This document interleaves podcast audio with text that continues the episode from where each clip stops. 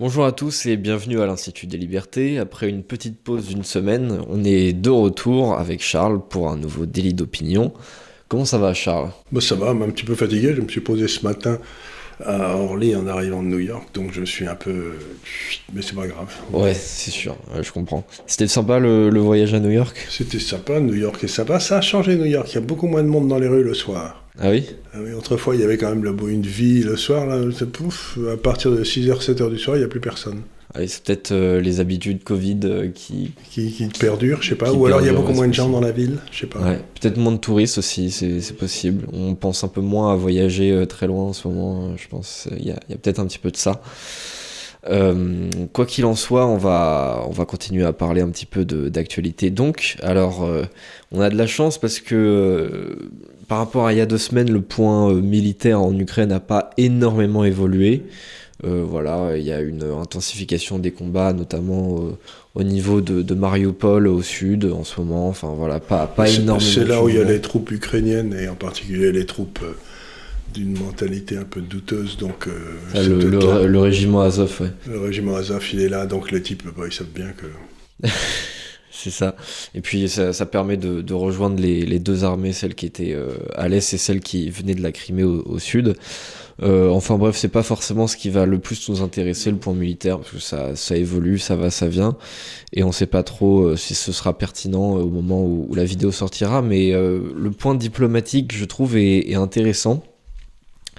alors, je, je, suis un petit peu troublé par le jeu diplomatique de la Chine qui semble dire euh, on n'est pas forcément super content de l'invasion de l'Ukraine, mais on soutient la Russie, mais en même temps on veut pas se brouiller avec, euh, avec les pays occidentaux. On a l'impression qu'ils sont dans, un jeu un petit peu trouble et, et que en, en sous-main ils font des ils font des, des, énormes contrats pour avoir du gaz euh, avec, avec la Russie, donc qui a une sorte de, de solidarité.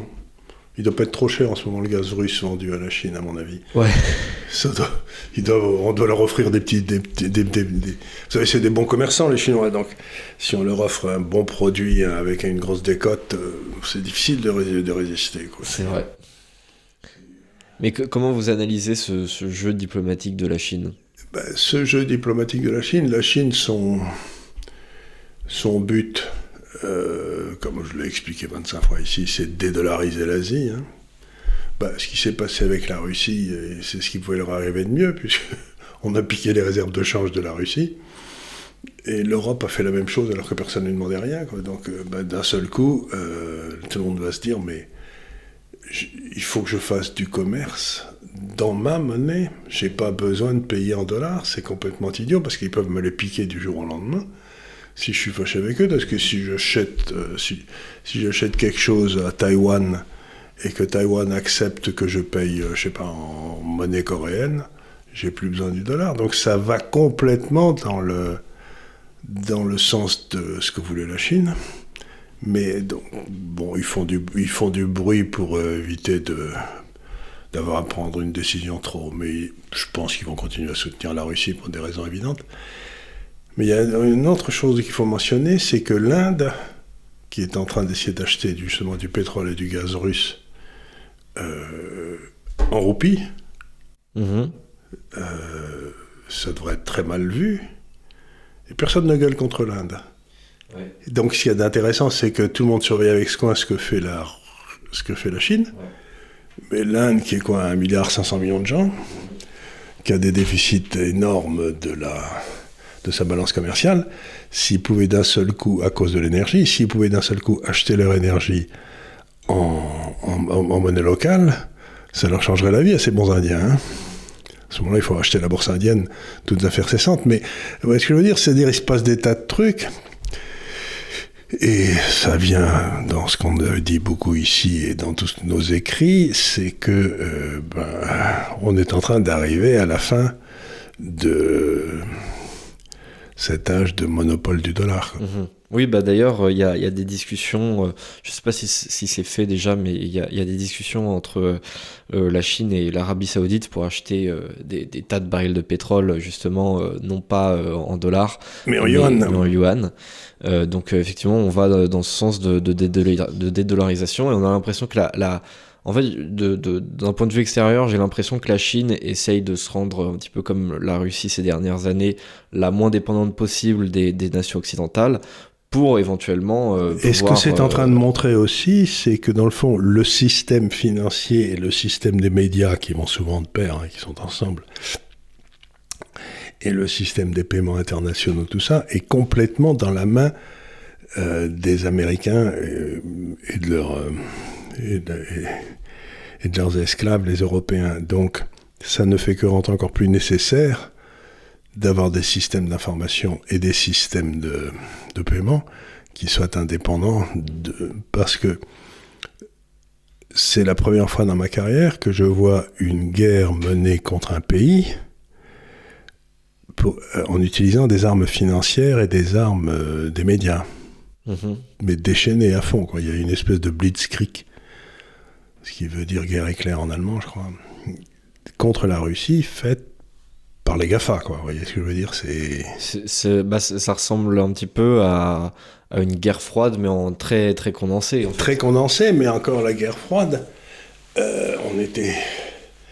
Si vous voulez, il y avait pas le moindre doute, c'est où était le camp du bien, où était le camp du mal. Tandis que là, quand on analyse la, bon, la situation ukrainienne, c'est, ça fait quoi? Ça fait. Euh, L'Ukraine, tout le monde sait que c'est à peu près, quand vous regardez l'ouest de l'Ukraine, c'est plutôt des Polonais. Au milieu, c'est des moitiés russes, moitié polonais. Puis sur la droite, c'est que des. Sur l'est, c'est qu'il n'y a que des Russes. Donc, ça n'a jamais été. c'est, un pays qui, qui n'a pas lieu d'être, en quelque sorte. Oui, mais justement, on a, on a l'impression, quand on voit la, la, résistance et, le, le, sentiment national ukrainien aujourd'hui, on a l'impression que c'était une non-nation qui en est devenue une un petit peu par Je sais pas, il y, a, y a des les troupes qui viennent de l'Ouest se battent très bien, mais ça, c'est pas nouveau. Je sais pas, on va voir, parce que sur le plan militaire, encore une fois, je sais pas trop ce qui se passe. Parce que pour juger de la situation militaire, il aurait fallu savoir quel était le plan des Russes. Or, le plan des Russes, d'après ce que j'ai compris, mais je peux me tromper parce que je ne suis pas dans le secret des dieux, ça semble être quand même beaucoup de, de faire disparaître de, la, les forces militaires ukrainiennes. Ils sont, je ne crois pas qu'ils soient tellement euh, intéressés par les villes. Et quand vous faites une stratégie, soit vous essayez d'attaquer la tête, c'est-à-dire la capitale, et de la faire disparaître, soit vous essayez de détruire le potentiel militaire. Et l'erreur qu'ont fait les Allemands en 42, quand ils attaquaient la Russie, c'est d'essayer d'aller vers Moscou à la place d'anéantir l'armée russe. Donc, si vous voulez, c'est toujours les deux stratégies. là, il me semble qu'ils ont choisi la stratégie de l'anéantissement, mais donc ils n'ont pas à prendre les villes en quelque sorte. Ce mhm. C'est pas leur but. Oui, bah d'ailleurs c'est en plus c'est un petit peu compliqué parce qu'ils sont dans une sorte de guerre asymétrique et c'est très difficile de prendre des villes quand quand spontanément il y a beaucoup de civils qui prennent les armes, etc. Ou surtout quand les, combattants se mettent en habit civil et commencent à tirer sur les gars à partir des immeubles, dans, lequel il y a des femmes et des enfants. Donc tout le monde sait que la guerre urbaine, c'est la, c'est une abomination à mener. Quoi. Il faut aller les chercher les uns après les autres avec une petite cuillère. Donc autant rester à l'extérieur de la ville et d'attendre que. Je sais, donc je ne veux pas porter de jugement militaire, mais ce que je veux dire par là, c'est qu'il me semble que on est peut-être en train. C'est un, c'est un combat dans le fond. J'ai souvent parlé ici des, des hommes des arbres et des hommes des bateaux, mais c'est un peu un combat entre les, les forces internationales et les forces domestiques. C'est pour moi, c'est ce qui est en train de se passer. Et ce que je vois, c'est qu'il y a toute une série de pays, quand même, que vous preniez le Moyen-Orient, que vous preniez euh, l'Inde, que vous preniez la Chine, et qui semblent être en train de dire, écoutez, la civilisation que l'Orient nous, l'Occident nous propose, on n'en veut pas on n'en veut pas, toute cette histoire. Donc il y a une espèce, c'est peut-être une, un truc civilisationnel qui est en train de se passer. Euh, oui, effectivement. Après, il y a. Je voudrais un, petit peu contrebalancer ça parce qu'il y a, y a, un petit peu l'idée en, Occident que euh, Poutine euh, représente l'extrême droite et les, les, les, valeurs viriles et conservatrices, etc et que à côté il y a, y a, le camp du bien, de, de l'antiracisme, de, des droits de, de, tout le monde. Et euh, en fait, c'est pas du tout ce dont se, se revendiquent les Russes ou, le clan de, de, Poutine. Au contraire, il y a énormément de, d'articles de, gens pro-Poutine qui disent que justement l'Occident est raciste. D'ailleurs, ils parlent de, dénazifier l'Ukraine, etc. Donc ils ont ils, sont pas dans le même spectre idéologique que nous, et donc on a un petit peu du mal à les identifier sur, sur ce plan-là. Mais c'est aussi parce qu'on n'écoute pas les autres. Comme on est le camp du bien, on n'a pas besoin d'écouter. On ne pense pas qu'il peut y avoir un bien alternatif. Euh, un autre bien, si vous voulez. Nous, notre, bien, c'est un bien ultime, c'est un bien absolu. Donc à partir du moment où vous essayez de parler à des gens comme on disait en vieux français autrefois, il n'y a pas de pire sourd que celui qui ne veut entendre. Donc sont deux camps qui ne peuvent pas, qui ne peuvent pas se parler, qui ne peuvent pas s'entendre. Mais du coup, euh, l'Ukraine se retrouve un petit peu au milieu. Et euh, en plus de ça, c'est pas extrêmement clair. Euh, en fait, on ne sait pas si les revendications russes sont vraiment au premier degré ou si c'est un petit peu une, un prétexte pour dire voilà, on essaye de, négocier, etc. Parce que l'indépendance des régions du Donbass, c'est ok, pourquoi pas. Euh, le fait de un engagement euh, sur le fait de pas rentrer dans l'OTAN pour l'Ukraine, pourquoi pas aussi. Euh, mais la démilitarisation de l'Ukraine, je trouve que c'est un petit peu un petit peu exagéré, surtout juste après avoir pris une, une, invasion dans la gueule. donc, qu'est-ce que vous en pensez ça? Est-ce que, est-ce que Zelensky devrait, devrait accepter Il n'y a pas besoin de démilitariser si on a ratatiné l'armée. Oui, mais au moins. Il faut voir, faut voir quel est l'état. Si on a détruit toutes les bases, toutes les compagnies, toutes les, tous les terrains d'aviation, toutes les bases militaires, tous les stocks de munitions, etc., bon, ben, ça met du temps à se refaire, ça. Euh, oui, sauf que euh, s'il y a un traité de paix, euh, à ce moment-là, même sans forcément rentrer dans... Il n'y a toujours pas de traité de paix avec la Géorgie, hein, c'est pas... Ni avec... Ni avec la Crimée Je veux dire, s'il y a un, un cessez-le-feu, une sorte de, un peu comme euh, accord de Minsk 3, euh, un, semblant de, de Minsk 2, euh, à ce moment-là, les États-Unis seraient en position de donner une aide militaire absolument énorme à l'Ukraine, sans qu'elle rentre dans l'OTAN et sans pour autant que ce soit un casus belli. oui, mais les États-Unis, ça fait un petit moment qu'ils essayent de convaincre les Ukrainiens de ça. Les États-Unis ont décidé que, si, si j'essaye de comprendre la stratégie américaine, tout devrait être fait pour essayer d'empêcher l'alliance entre la Chine et la Russie. Or, ils ont tout fait pour la créer. Et donc, ils ont tout fait pour la créer, mais en même temps, ils ont tout fait pour essayer de faire, qui est le but de la diplomatie américaine depuis un petit moment, ce qu'on appelle des changements de régime. C'est ce qu'ils ont fait en Irak, c'est ce qu'ils ont fait en Afghanistan, c'est ce qu'ils ont fait, essayé de faire en Syrie, ça a raté. Il faut jamais oublier que c'est Poutine qui a défait les Américains en Syrie, qui, les, a, qui les a obligés à reculer. Et que ça, les, les Américains n'ont pas pardonné. Donc ils essayent de ce qu'ils essayent de faire les Américains, et c'est très visible quand vous écoutez les télévisions, etc., c'est de faire un changement de régime, que les Russes virent euh, Poutine. Mhm. On va voir s'ils y arrivent. Non, à mon avis, ça va être compliqué. Euh, enfin, ça, ne peut aboutir, à mon avis, que à l'issue d'une guerre ouverte. Bah, euh, oui, mais ça peut aboutir qu'à l'issue d'une guerre ouverte. Mais tout ce que j'espère, c'est qu'ils vont pas déclarer, déclarer que le, le ciel de l'Ukraine est devenu interdit aux avions russes. Parce qu'à ce moment-là, c'est la, guerre, la guerre nucléaire qui commence. Hein. Bien sûr. C'est pour ça Donc que c'est, euh, encore une fois, ça remonte à une stratégie de déstabilisation des pouvoirs établis. Les États-Unis cherchant à mettre des, des États clients dans les pays comme ils l'ont fait, euh, comme ils ont essayé de le faire en Afghanistan, en Irak. Et, si ça a raté dans ces pays qui n'en sont pas des vrais pays, je vois pas comment ça pourrait réussir en Russie. Non, non. Qui est un vrai pays. Par ailleurs, euh, il y a un phénomène. beaucoup de gens ont, pensé que parce que euh, la guerre de Poutine était euh, irresponsable et parce que ça allait ruiner le pays, l'opinion russe allait se, se, retourner contre Poutine. C'est l'absolu inverse qui est en train de se passer.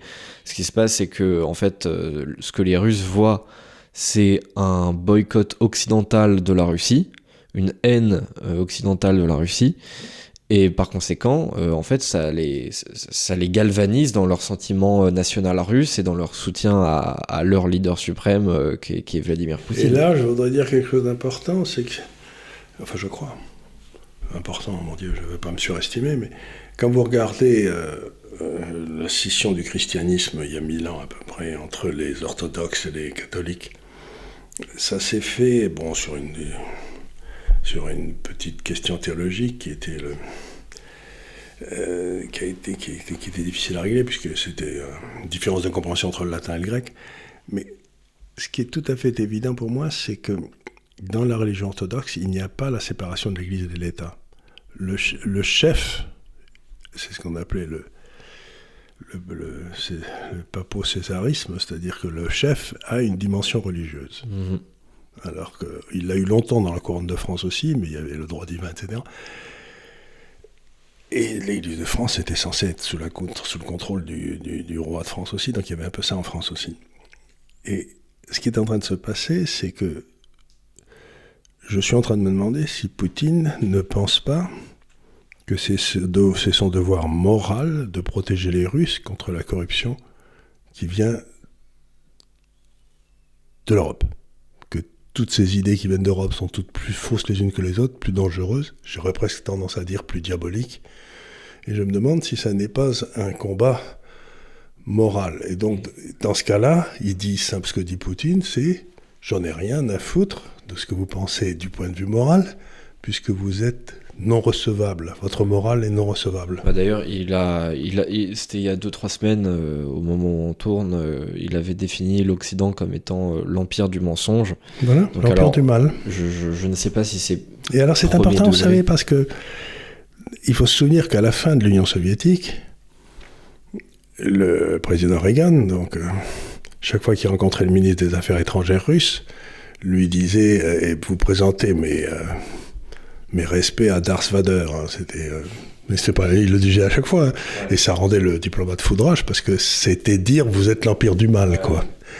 Et donc, et donc, ce qu'est en train de faire Poutine, c'est qu'il est en train de dire nous, on était peut-être l'empire du mal, mais on ne l'est plus, mais vous, vous êtes l'empire du mensonge. Mhm. Et qui est le prince du mensonge? Je ne sais pas. C'est le diable. Ah oui. Le prince du mensonge, c'est le diable, si vous voulez, c'est le, celui qui ment.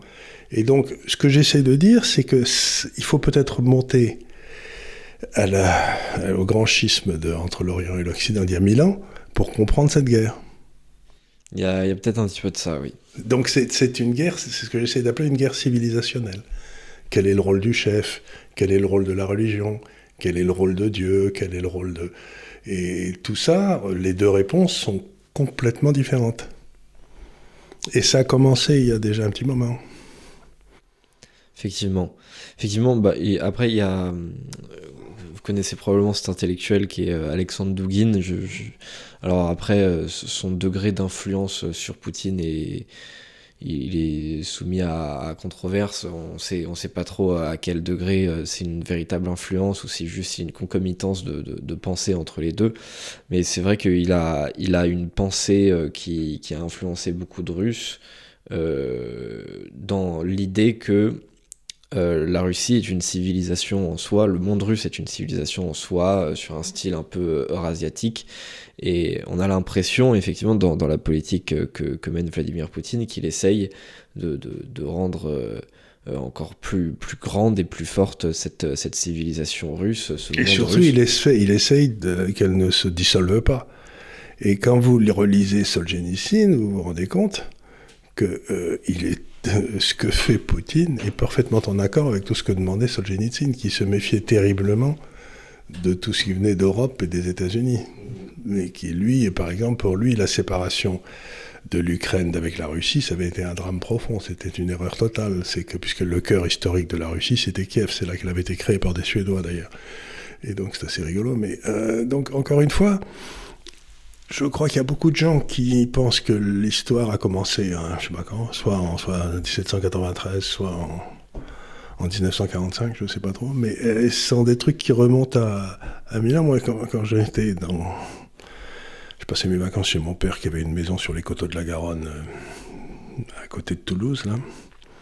Et un jour, on est descendu, j'ai dû le raconter déjà, mais on est descendu au village et puis euh, le garage du village a demandé à, mon père, mais enfin mon colonel, pourquoi habitez-vous dans les coteaux? Euh, Ils sont des esclaves là-bas. Alors, on est allé voir le curé du village en disant pourquoi il a dit c'était des esclaves. Lui, il ne le savait pas pourquoi. Hein, le garagiste. Il s'appelait Méric, qui était un nom visigothique d'ailleurs, donc c'était un descendant des Visigoths, lui. Et la réponse, c'était qu'au XIIe siècle, les, les hommes dans la, dans, dans, la, dans la vallée de la Garonne étaient libres, et c'était des serfs dans les, dans les montagnes, dans les, dans les collines qui étaient à 2 km. Quoi. Et donc ça veut dire que huit siècles après, il y avait des gens du village qui continuaient à dire que là-haut c'est des, c'est des serfs et nous on est des hommes libres. Et ce que cette guerre montre, c'est peut-être, ça remonte à peut-être des racines aussi anciennes et de la traiter comme si c'était une guerre des droits de l'homme, c'est faire une erreur de compréhension totale, non Je sais pas. Oui, oui, bien sûr. Il y, a, une permanence historique euh, qui se perd euh, beaucoup en Occident. On réfléchit beaucoup sur le temps, sur le court, mais, mais qui est là, ça correspond à quelque chose, quoi. C'est euh, cette espèce de d'extraordinaire puissance des, du temps. C'est faut pas oublier que l'an 1000, allez, ça fait 1000 ans, 4 euh, générations par an, bon, bah, ça fait. Euh, ça fait quoi Ça fait 4, générations par, euh, par siècle, ça vous fait 10 siècles, ça vous fait quoi 40, 40 gars qui vous séparent de l'an 1000, quoi, c'est pas beaucoup, hein Ouais. Ouais, je sais pas exactement combien. J'avais fait mon, mon, arbre généalogique, je suis allé assez loin, mais je, je, je sais plus euh, exactement combien, combien ça, ça fait d'ancêtres. Mais euh, oui, on doit, être, on doit être dans ces eaux-là, ouais, 40, 50, un truc 40, 50, c'est pas des masses. Hein. Je crois qu'il y a la moitié des Français qui descendent de Charlemagne. Ouais, je sais pas si c'est vrai ça, mais euh, euh pareil, c'est une règle arithmétique. Euh, Charlemagne, c'est possible. Il y, en a qui pensent que la moitié euh, des, Français viennent de Saint-Louis. Ça me paraît un peu trop récent pour, pour que ce soit vrai. Charlemagne, peut-être. Euh, alors on va passer à un autre sujet qui est un peu plus franco-français. Ça faisait longtemps qu'on n'avait pas parlé mhm. de, de, de, sujets un peu plus locaux. C'est l'état de la démocratie en France. Euh, donc j'ai l'impression que la situation euh, dans laquelle on est est une crise euh, démocratique telle qu'on n'en a pas vu depuis au moins 1958. Sauf que j'ai l'impression que ça passe très bien, notamment par le concours des médias qui semble être complètement acquis à Emmanuel Macron. C'est, bah, ils font partie, les médias sont détenus par des hommes des bateaux et il y a rien. Et comme la seule chose dont on sache avec certitude euh, à quoi il est favorable, ben, c'est de plus en plus de fédéralisme et de plus en plus d'internationalisme, ben, les médias sont pour, quoi. Parce que, mmh. comme on dit toujours, il y a deux sortes de journalistes en France, les journalistes honnêtes et ceux qui ont un boulot, quoi. Ouais. Donc, ce que pensent les médias n'a aucune importance. Ouais. Mais, euh, mais par exemple, bah, je, je, voyais typiquement euh, par rapport à ce que vous venez de dire, euh, hier j'ai regardé une partie de, de, sa conférence de presse. Durait 4 heures Ouais, Dont on peut espérer qu'elle sera décomptée de son temps, mais je sais pas. Ouais, sûrement, enfin, vu que apparemment il est à 30% dans les sondages euh, et que c'est, il y a un jeu de proportionnalité mhm, entre, entre le score des sondages et le temps de parole, du coup ça va, il est large et il est tranquille. Et puis plus il parle, plus, plus il gagne des points, euh, visiblement. Euh, plus le, plus le lead d'essence monte, plus il gagne des points, c'est, incompréhensible. Donc, il y, a par exemple une mesure complètement vide de sens qui, qui, qui, est donnée. C'est la première que j'ai vue, c'était euh, tenir compte des crises pour renforcer l'indépendance française euh, dans une Europe plus forte.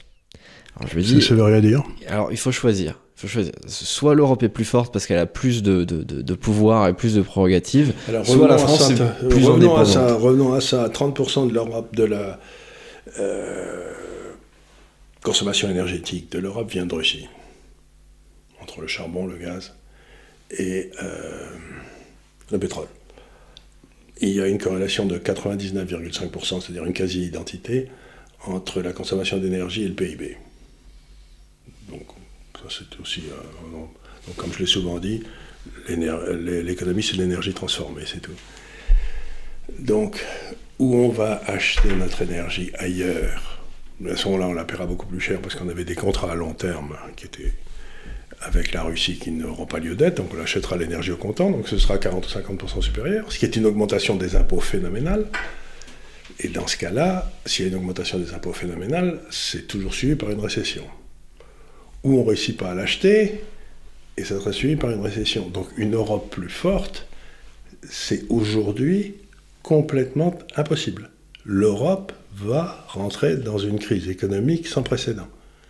Et donc soit M. Macron dit des bêtises, et il ment, soit il est incompétent. Mais l'un n'exclut pas l'autre, d'ailleurs. Mais d'ailleurs, quelque chose qui, qui me frappe beaucoup, c'est que euh, dans les médias français, on a, on a l'impression, même, même, ceux qui sont pas forcément initialement très pro-Macron, il y a quand même une validation énorme de, de, de l'action d'Emmanuel Macron, qui est en même temps président de l'Europe. Alors comme ça, il, il, est en train de faire l'Europe, il est en train de faire la paix, c'est génial, tout se passe bien. Bah, on n'a jamais été aussi les, Quand on regarde les gens dans la réalité, il a, il a essayé d'empêcher la guerre entre l'Ukraine et la Russie. Il a échoué, non?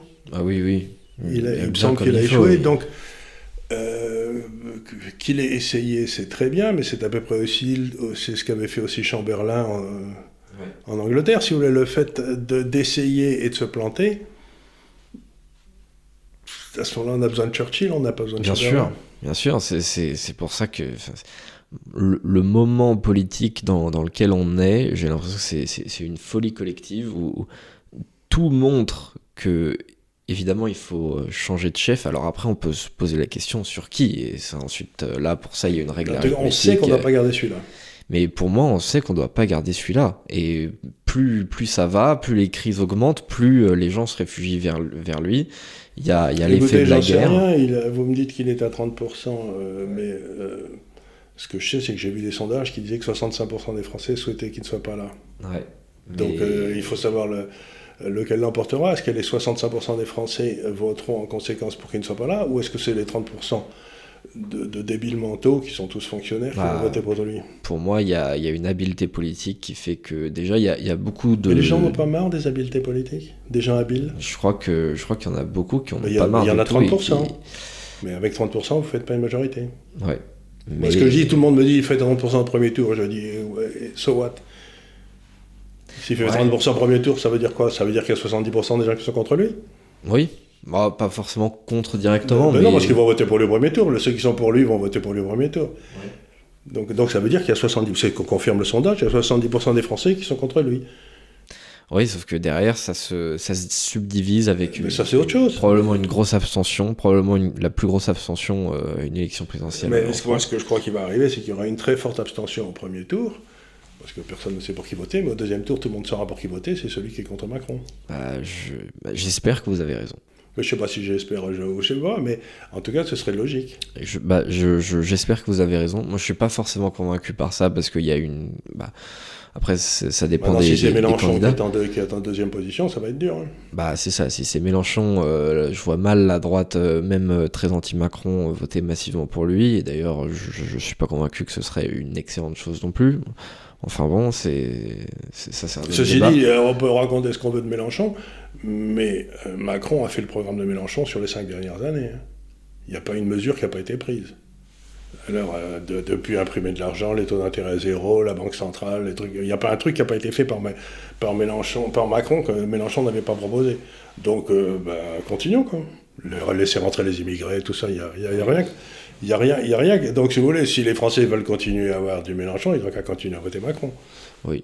En tout cas, j'ai l'impression que l'électorat de, droite, peut-être surtout pro-Zemmour, pro-Marine, serait peut-être plus prêt à voter Mélenchon que l'inverse. Parce que les autres ont peut-être trop de, de, pudeur morale pour se dire je vais voter pour, pour le camp du mal.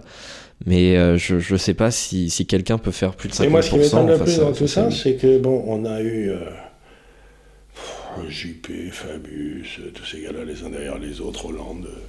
Maintenant, on a Macron qui ont tous la même formation. Et on m'explique que c'était des, gars compétents, mais s'ils étaient compétents, on ne serait pas là où on en est.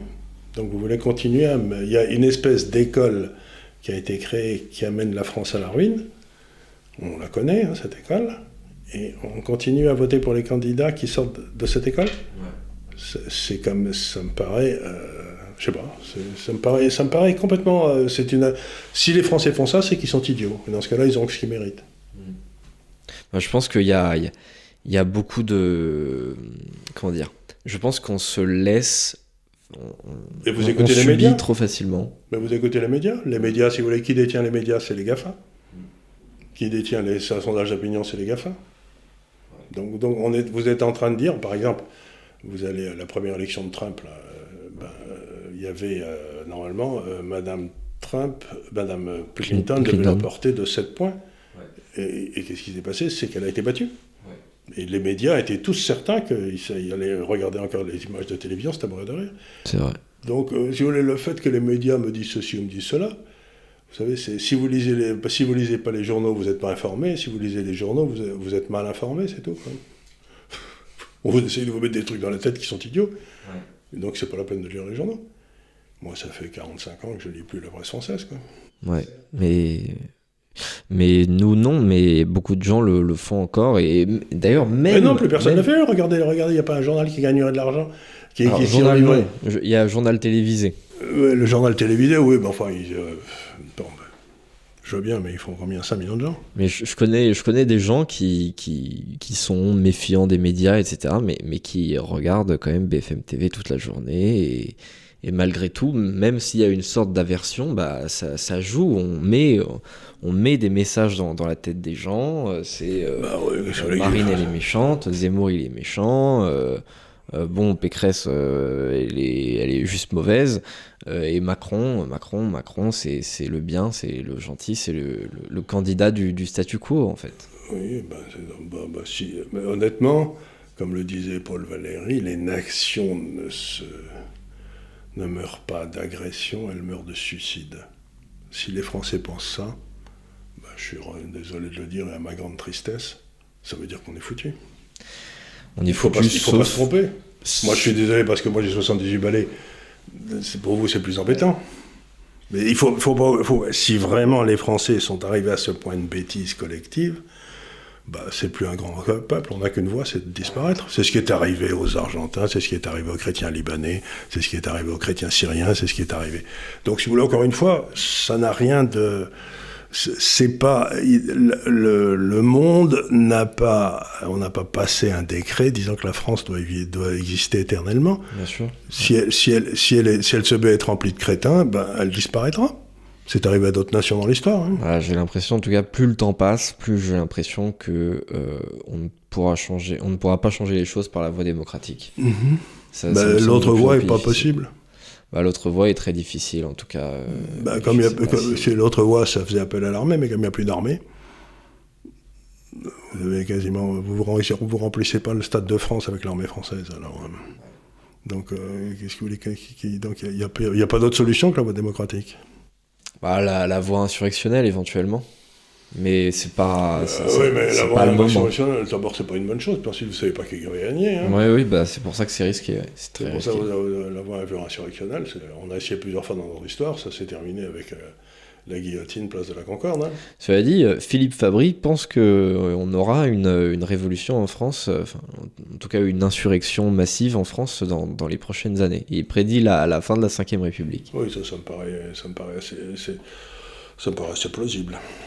Ça, c'est pas du tout exclu, mais on sait pas du tout qui en sortira. Mm. Mais en tout cas, ce, qui- me frappe, c'est que 2022, qui devait être une année euh, vraiment très politique, est en fait complètement privé de, de, de, Ça de prouve à quel point les médias ont raison. hein. Ouais, Bon, encore une fois, c'est ce que les médias qui vous annoncent que ça allait être une année politique. ouais. Et puis qu'est-ce qu'on a eu? On n'a rien eu du tout. On n'a rien eu, on n'a on n'a pas de campagne.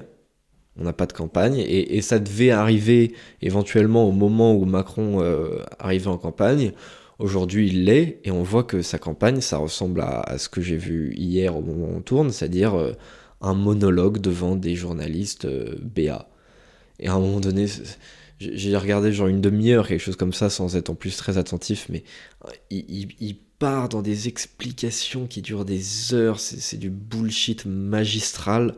Et à un moment donné, il s'arrête et dit Vous me dites euh, si, si vous avez besoin d'une de, précision de quelque, chose- quelque- quoi que ce soit. Quoi.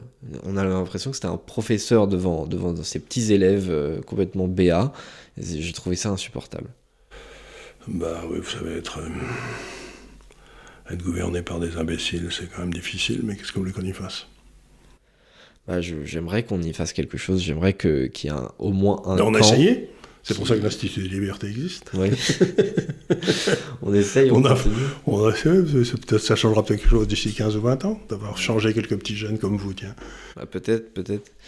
Mais, euh, mais après, il faut, il faut qu'on arrive à, à- à tenir des promesses parce que bah, Par vous savez, moi, ce que je dis, c'est que la seule solution, c'est, rendre la parole souverain, c'est le référendum d'initiative populaire. c'est vrai, c'est votre thèse. Mais, euh, mais euh, ça fait un petit moment que je le dis, parce que c'est pas de la classe politique qui viendra la solution. C'est Einstein qui disait c'est compter sur les gars qui ont créé un problème pour le résoudre.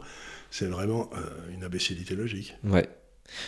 Euh, ou, alors, euh, ou alors on arrive avec une complètement une autre élite, ce qui est une possibilité aussi. mais pour ça, il faut qu'il y ait d'abord eu un effondrement. D'abord, il faut avoir. euh, Il faut d'abord qu'on ait pris la branlée en 45 pour qu'on se débarrasse. Et encore, on a eu du mal de- du personnel politique de Bah, la Troisième République. Peut-être qu'on va se prendre une branlée par rapport à la Russie, hein, c'est possible.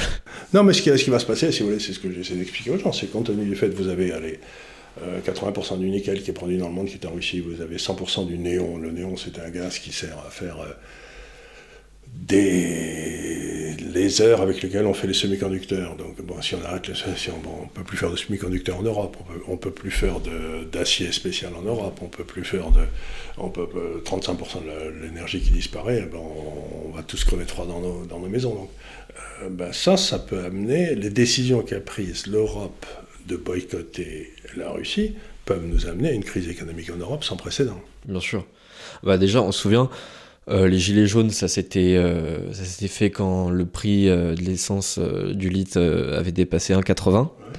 Euh, Aujourd'hui, on est à quoi? 2,30, 2,40, euh, quelque chose comme ça? J'ai vu 2,89 sur l'avenue d'Iéna, la station-service la plus chère de Paris. là. Ouais, ouais, c'est ça. Oui. Euh, Iéna, oui, moi pareil, je passe souvent devant Trocadéro, euh, Kléber, c'est des, des prix énormes. Après, on, par rapport à la campagne, c'est un peu plus cher. Euh, mais même, euh, même pour n'importe qui, aujourd'hui, c'est c'est 2,30 quoi. C'est demande. Et n'oubliez pas aussi que euh, la Russie produit, et la Russie et l'Ukraine produisaient à peu près à elles deux 40% des exportations de blé dans Oui. le monde.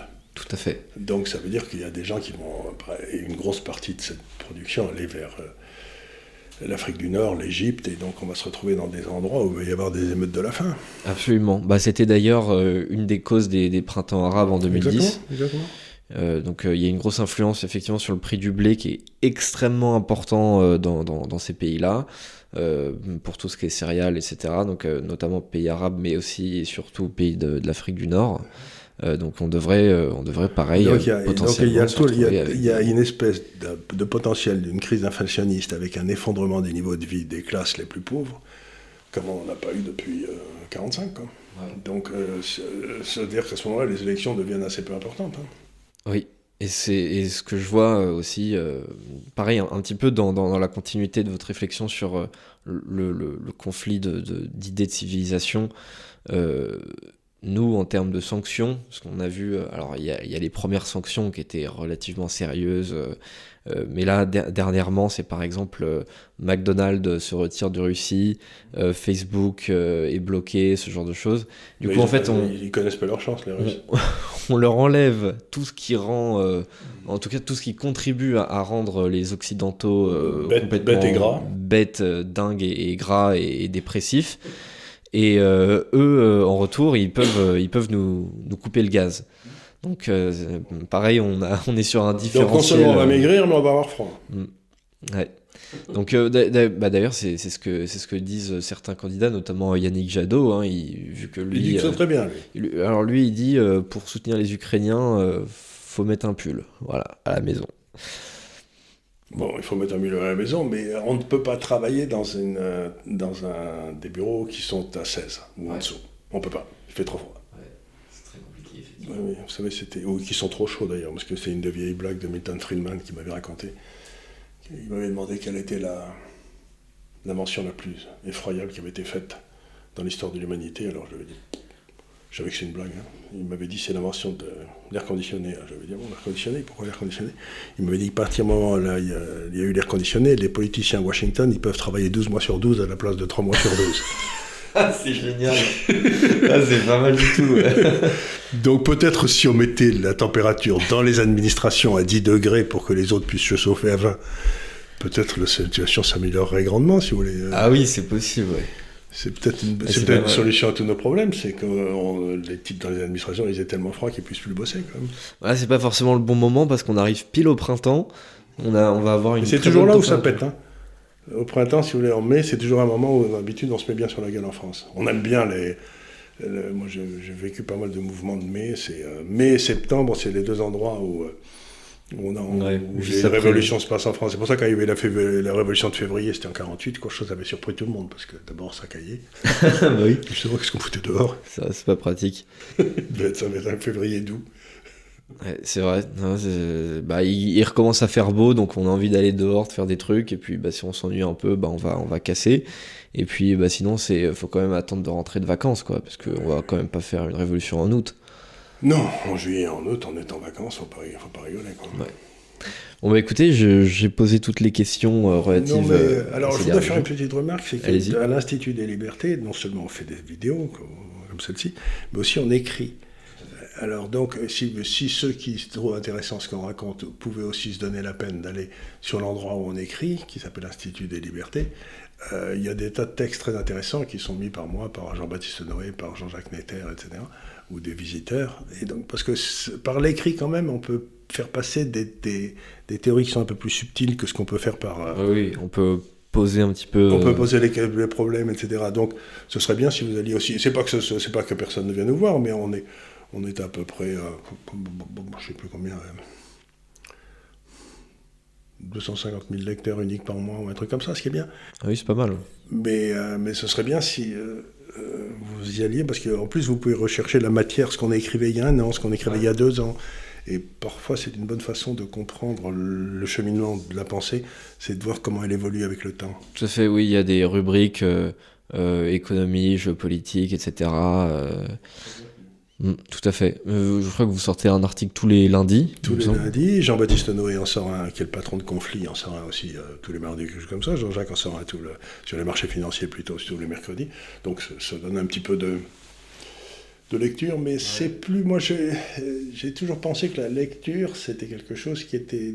ça ne doit pas faire travailler la même partie du cerveau que la, que la, que la parole l'écriture et la lecture, ça, doit être ailleurs, parce que c'est beaucoup plus complexe, ça permet des, raisonnements plus...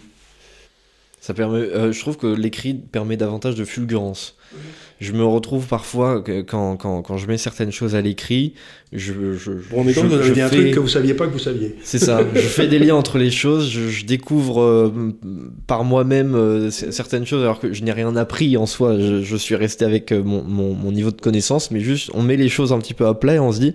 Ah mais merde, mais ça, ça correspond avec ça ou... Voilà, et on comprend très bien. Mais vous avez parfaitement raison. L'écrit, c'est l'endroit, c'est une assaise. C'est-à-dire, d'un seul coup, vous sortez avec une nouvelle idée qui est la la confluence de deux idées, mais vous ne saviez pas que vous l'aviez. quoi. C'est très curieux. Donc je, fais une petite défense de l'écrit parce que c'est très intéressant l'écrit. C'est vrai, j'aime beaucoup écrire, ça fait un petit peu longtemps que j'ai pas fait, mais oui, j'aime beaucoup, j'aimerais beaucoup m'y remettre. Voilà, il faut s'y remettre. Ben, Donnez-nous des articles. Euh, bah, j'y penserai. Si, si je trouve euh, une bonne idée, euh, si, si je trouve un bon thème, pourquoi pas, ouais. Bah ça, ça, ça, plaisir. Ouais, pourquoi pas. Ben, merci beaucoup. Bah, merci beaucoup. Euh, donc, euh, comme d'habitude, hein, n'oubliez pas euh, de vous abonner à la chaîne. Les pouces dans tous les sens. De mettre des, pouces, surtout dans, dans ce sens-là, surtout, surtout vers le haut. de vous abonner à notre Twitter, à notre Instagram, etc. On est un petit peu partout. On est même sur TikTok d'ailleurs, donc c'est fantastique. Les... Beaucoup de gens vous, vous repartagent, vous savez, sur, sur TikTok. Quand je dis une, connerie particulièrement grosse, ils la prennent et ils mettent que ça. Voilà, c'est ça. Quand vous faites des, des, des, blagues sur, sur les banquiers centraux, etc., ils, ils aiment beaucoup donc bah, voilà, je vous dis euh, donc à la semaine prochaine pour un, pour un nouveau délit d'opinion et je, vous remercie pour votre présence euh, auprès de nous.